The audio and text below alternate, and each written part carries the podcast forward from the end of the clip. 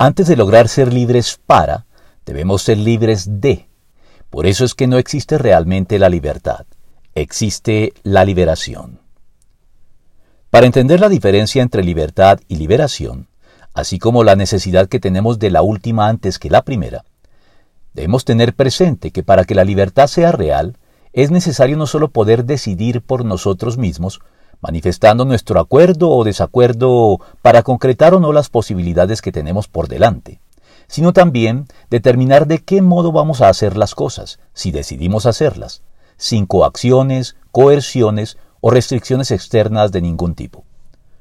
Todas las iniciativas que a lo largo de la historia han asumido como lema la promesa de liberación han concentrado su atención en combatir y eliminar los condicionamientos injustos de carácter político y económico que restringen nuestra libertad.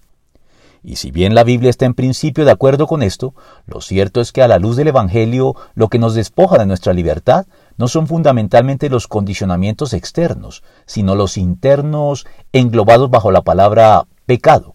de tal modo que los condicionamientos externos de carácter social no son sino consecuencia de los condicionamientos internos que nos esclavizan y únicamente se darán de manera consistente cuando seamos personal e individualmente liberados por Dios de la tiranía del pecado. De modo que en nuestra nueva condición de redimidos seamos verdaderamente libres para materializar a voluntad las posibilidades que tenemos por delante conforme al anuncio del profeta.